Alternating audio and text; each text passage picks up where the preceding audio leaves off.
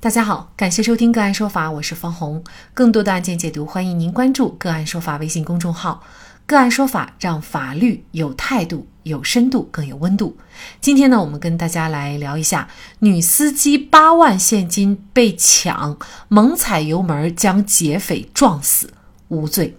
三十七岁的荣女士是小有成就的生意人，居住在顺德伦教基州某社区。去年七月十三号凌晨五点左右，荣女士驾车驶出车库，准备出门做生意。两名年轻人早已埋伏在她家车库旁，他们手持铁质钻头，一左一右站在荣女士驾驶的小车两侧，用钻头敲打两侧车窗。荣女士当时很慌张，大喊救命。并按响汽车喇叭求救。目击者梁先生回忆，年轻人将车窗敲碎以后，拉扯荣女士的头发，旋即抢走荣女士放在副驾驶位的手袋。随后，两人搭乘一辆在附近接应的摩托车，迅速逃窜。荣女士称，手袋内装有现金八万多元，还有若干的收款单据等物。她当即决定追匪。荣女士车库门前是一条笔直的。大约三米宽的道路，两旁都是握手楼，劫匪无法从旁逃窜，只能径直前行。在百米开外，荣女士追上了劫匪搭乘的摩托车。劫匪见遭紧逼，选择冲上离道路足足有三十厘米高的住宅区，继续逃窜。梁先生回忆，荣女士直接把车开上去，先是撞烂了一道木栏杆，再撞烂一道铁栏杆，最后。撞倒摩托车，三名劫匪被撞飞，其中一人当场死亡。荣女士事后交代，她只是想撞倒摩托车，拿回自己的手袋，没有想过要撞死人。可当时天还没有亮，现场混乱，自己戴的眼镜又被弄烂了，所以也没能看清，不知道劫匪已经无路可走了。事发以后，荣女士积极配合警方调查，并表达了深深的歉意，声称撞死劫匪完全是她意料之外的事。据报道，在网络上，百分之九十以上的网友都赞成女司机的勇敢行为，而法学界则争议不断。有法律人士认为，由于女司机是主动撞击犯罪嫌疑人的，有可能要承担一定的民事责任；也有法律人士认为，女司机的行为属于防卫过当，应该负一定的刑事责任，但是可以减轻或免除刑事责任，因为女司机的行为已经超过了正当防卫的有效期。劫匪已经得手并且离去，而司机此时进行反击已经超过了正当防卫的有效时间。女司机的行为到底是否构成正当防卫？是否要为劫匪的死承担责任？就这相关的法律问题，今天呢，我们就邀请北京市中盾律师事务所李仁火律师和我们一起来聊一下。李律师您好，哎，您好，您好。嗯，好，非常感谢李律师哈。呃，那么您认为这个荣女士的行为，她是否属于正当防卫呢？嗯，根据我国刑法第二十条以及两高一部啊，在二零二零年发布的关于依法适用正当防卫制度的指导意见哈，这个构成正当防卫，它要求满足以下几个条件：第一，必须存在现实的不法侵害行为，也就是说我们所说的起因条件；第二是这个不法侵害行为正在进行时间条件；第三是行为人要具有防卫的意图。意图条件，第四，必须针对不法侵害人本人进行防卫，也就是对象条件。第五，必须没有明显超过必要限度，造成重大损害，也就是限度条件。呃，根据报道中的事实呢，我认为荣女士的行为已经符合正当防卫的构成要件，法院的裁判并无不当。首先是这个起因条件。本案中，两位年轻人预先埋伏在车库旁，手持铁质钻头，并用钻头敲打两侧车窗，在车窗破碎后，还拉扯荣女士的头发，抢走荣女士的包和大量财物。这两名年轻人加上接应的人员，其行为已经涉嫌抢劫罪，嗯，还是共同犯罪。呃，正当防卫中不法侵害行为既包括犯罪行为，也包括违法行为。抢劫属于明显的不法侵害，并且还是比较严重的犯罪行为，所以是符合这个起因条件的。那么这个案件有一个争议的问题啊，就是关于时间的问题，就是盗窃者呢已经把。荣女士的钱物抢走了，而且呢是呃逃走了。那么在这种情况下，是不是她的侵犯行为已经结束？那么因为正当防卫，我们知道它是一定是要针对正在进行的不法侵害的。那您怎么理解这个这个方面的问题呢？呃，也就是是否超过防卫有效时间的问题啊，这也是本案的一个争议焦点问题。对此，两高一部这个指导意见特别强调，在财产犯罪中，不法侵害人虽已取得财物，但通过追赶、阻击等措施能够追回财物的，可以视为不法侵害仍在进行。这个案子中呢，呃，这几个年轻人虽然已经得手啊，并开始逃窜。但当时荣女士门前的道路是笔直的，劫匪他只能径直逃窜，所以客观上驾车的荣女士是可能追回财物的，并且根据其陈述，荣女士当时主观上也是想通过撞倒摩托车的方式拿回自己的一个手袋，所以我认为我们不能从事后诸葛亮的角度来苛求处于恐慌状态下的荣女士必须能够准确无误地判断这个不法侵害。开始或者结束的准确时间，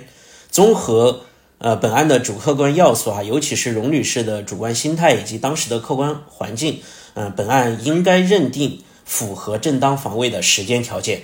第三是对象条件，嗯，法律规定，对于多人共同实施不法侵害的正当防卫，既可以针对直接实施不法侵害的人进行防卫，也可以针对在现场共同实施不法侵害的人进行防卫。本案中三名。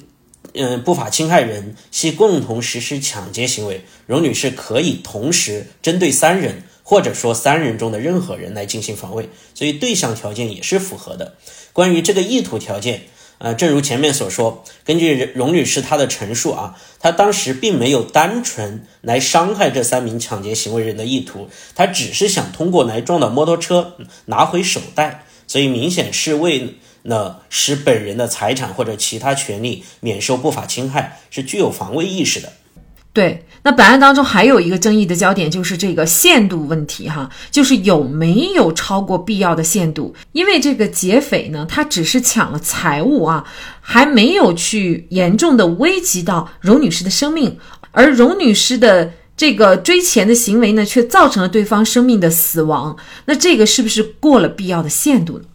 关于这个限度条件，哈，刑法第二十条第三款，嗯，就做出了一个规定，啊，他要求对正在进行行凶、杀人、抢劫、强奸、绑架以及其他严重危及人身安全的暴力犯罪，采取防卫行为，造成不法侵害人伤亡的，不属于防卫过当，不负刑事责任。这也就是我们平时常说的特殊正当防卫。啊，本案三名。侵害人哈，他们共同实施抢劫的行为啊，并且我们也看到这个具体情节中，他是用这个钻头去先去砸碎玻璃，然后呢又去这个呃拉扯荣女士的头发来压制她的一个反抗，已经属于严重危及人身安全的暴力犯罪了。对于此类犯罪的行为人来进行防卫是没有限度的一个要求的哈，我们不能要求邢女士这个荣女士在去。捍卫自己的权利的时候，然后还要时刻顾及呃对方的这样一个权益，这也是一种苛求。所以本案中这个荣女士的行为也不属于防卫过当啊，就是没有超过这个限度的要求，已经符合正当防卫的所有构成要件，所以她的行为是属于正当防卫。那么她的行为如果属于正当防卫的话，比如说死者家属呃还有权让她在经济上承担民事上的赔偿责任吗？嗯，这个问题哈，其实，嗯，我国的法律它为了保护国家、社会和公民的权益，宣誓法不能向不法让步的这样一个法治精神，鼓励私济、私利救济。它不仅在刑法中确立了正当防卫制度，在民事法律中同样对正当防卫的行为进行了规范和保障。呃，民法典第八章民事责任第一百八十一条就规定。因正当防卫造成损害的，不承担民事责任；正当防卫超过必要的限度，造成不应有的损害的，正当防卫人应当承担适当的民事责任。所以，咱们讨论这个正当防卫，它其实不仅是一个刑法的问题，也是一个民法的问题啊。呃，当然呢，我国的民法典并并未对民法中的正当防卫要件作出具体规定，司法实践中通常都是参照刑法中的构成要件。啊，虽然现在这个学术理论界哈对于两者关于限度的要求有所争议，但为了追求法治秩序的统一，在司法实践中主要还是以刑民正当防卫限度一元论为主流，一般就会坚持民事责任是从属于刑事责任，通常会认定，如果一个行为在刑法上不构成防卫过当的行为，在民法上也不构成。所以具体到本案，如果死者家属提起民事诉讼，那么法院大概率会驳回原告的诉讼请请求。也就是说，荣女士呃应该是不需要对死者家属承担经济上的赔偿责任。嗯，那这个案件呢，顺德法院啊，最终呢做出了一个一审判决，就是认为荣女士的行为她是属于正当防卫，所以无需承担刑事责任哈。就是这个判决，可能也有人有这样的疑问，就是遭遇小偷偷了东西以后就逃窜，那么在这种情况下，被偷的主人他是不是可以，甚至包括一些见义勇为者，是不是可以不顾及对方的生命进行撞击呢？啊，其实这个问题啊，在一般情况下。如果说一个不法侵害人或者说小偷，他仅是来盗窃财物后逃窜，限度问题还是相对容易来判断的。因为盗窃哈，它毕竟针对的呃是财产权利，是财物，它不涉及对人身安全的严重侵犯，所以跟我们本案中这个抢劫的行为还是有所不同。在此种情况下，若不顾及对方的生命，呃，去进行撞击，通过撞击、开车撞击的方式来这个追回财物。呃，则可能会超过咱们制止不法侵害、保护法益的这样一个合理的需要的。因此啊，虽然说我们法律鼓励正当防卫，坚持法不能向不法让步，但是不建议公众采取明显会超过限度的方式去维护自己的权利。啊，当然，这也不是说这种情况下，只要造成了侵害人伤亡的结果，或者说我们只要采取了相对暴力的这样一种手段，就一定需要去承担刑事责任。呃，这个呢，指导意见也明确哈，认定防卫过当应当同时具备明显超过必要限度和造成重大损害两个条件，缺一不可。所以，只要我们的防卫措施是在必要的限度范围之内，因为其他原因造成了严重的损害结果，也不一定会认定为防卫过当。比如说，我们可能开车去去追啊，或者说我们这个人去追，但是小偷不小心掉在河里面淹死了。啊，看起来有严重的损害后果，但这个肯定不会认定认定为防卫过当啊。当然，同样，我们如果在这个小偷盗窃财物之后，我们通过呃拿着砍刀去追砍，或者说这个甚至用枪去进行射击啊，最后当然没有打到小偷，小偷害怕把财物丢下就跑了。当然，这种情况下本身就不涉及刑事责任的这样一个评价，也更不会认定为防卫过当。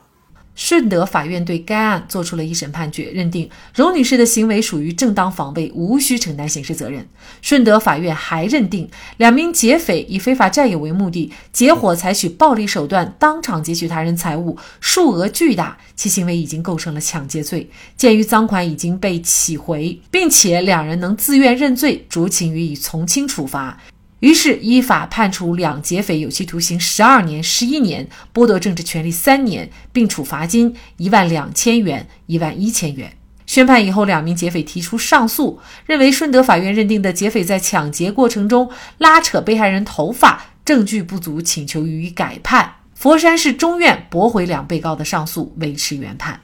大学中说：“或备而入者，亦备而出；凶财凶入，必定凶出。”这是大自然运行的基本规律啊！好，在这里再一次感谢北京市中队律师事务所李仁火律师。那更多的案件解读，欢迎大家关注我们“个案说法”的微信公众号。另外，您有一些法律问题需要咨询，都欢迎您添加幺五九七四八二七四六七这部手机号的微信号向我们进行咨询，我们会将您的问题转给我们专业资深的律师进行解答。好，感谢您的收听，我们下期节目再见。